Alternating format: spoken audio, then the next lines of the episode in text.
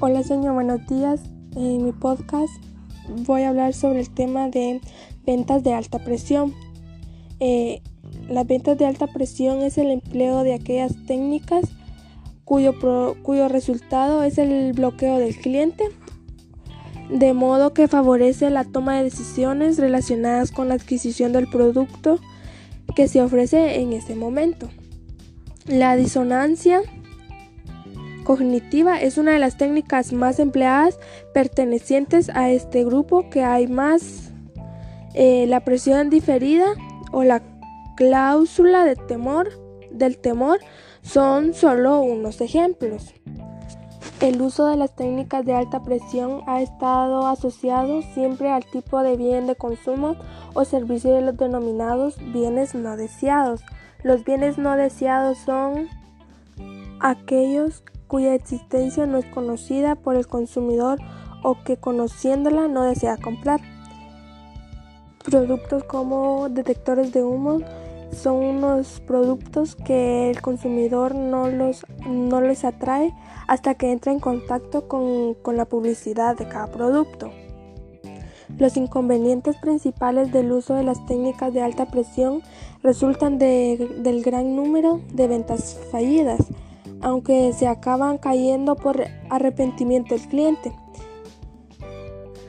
Dice que la ley española permite las devoluciones de productos bajo contrato sobre un plazo de 15 días. Hace muchos años dedicarse a las ventas era una profesión noble. Sin embargo, durante las últimas décadas la actitud del público respecto a esta actividad ha sufrido cambios. Hoy en día a menudo muchas personas llegan a desconfiar de los vendedores creyendo que solo se preocupan por, su, por sus propios cheques de comisión y no por las necesidades del cliente. Algunos clientes se han algunos vendedores, perdón, se han ganado una reputación de ser viles estafadores debido a que utilizan técnicas de venta de alta presión.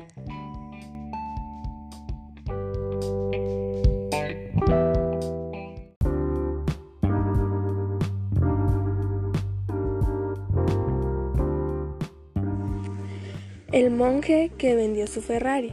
Este es un libro que narra una historia sobre Julian Mantle, que era un abogado muy sobresalista.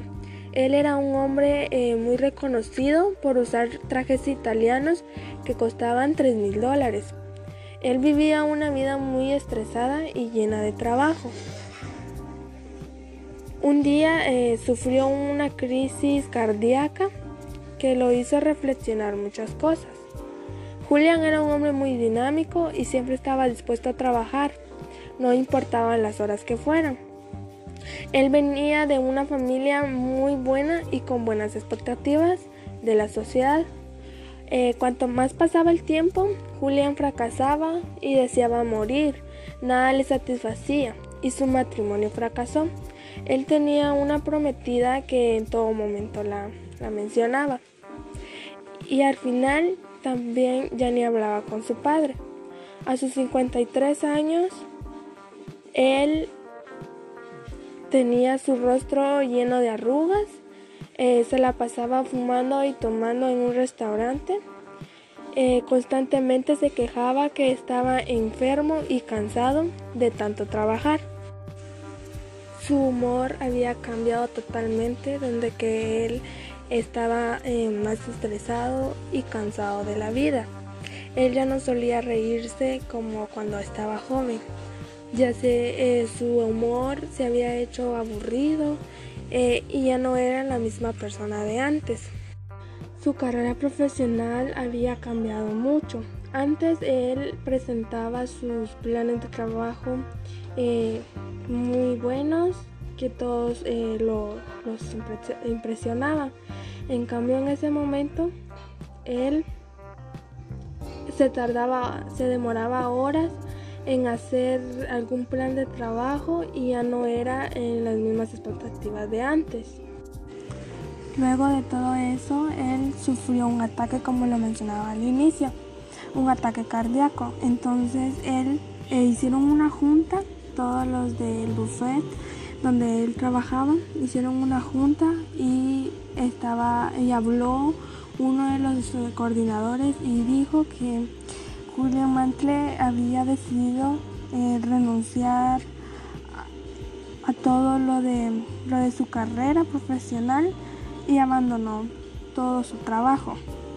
Luego de haber renunciado, él decidió hacer un, vender todo lo que poseía. Vendió su Ferrari, su casa, dejó su trabajo, dejó todos sus bienes y emprendió un viaje hacia una ciudad escondida del Himalaya.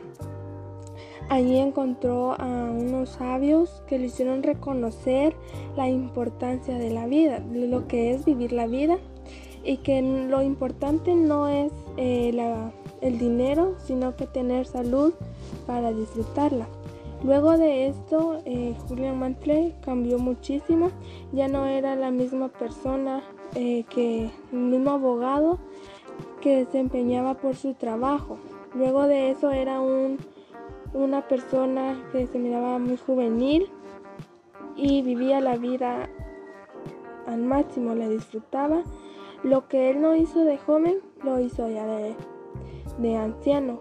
Pero lo bueno que él recapacitó todo lo que hacía aferrándose al dinero, que hasta se enfermó y no disfrutaba la vida como lo merecía.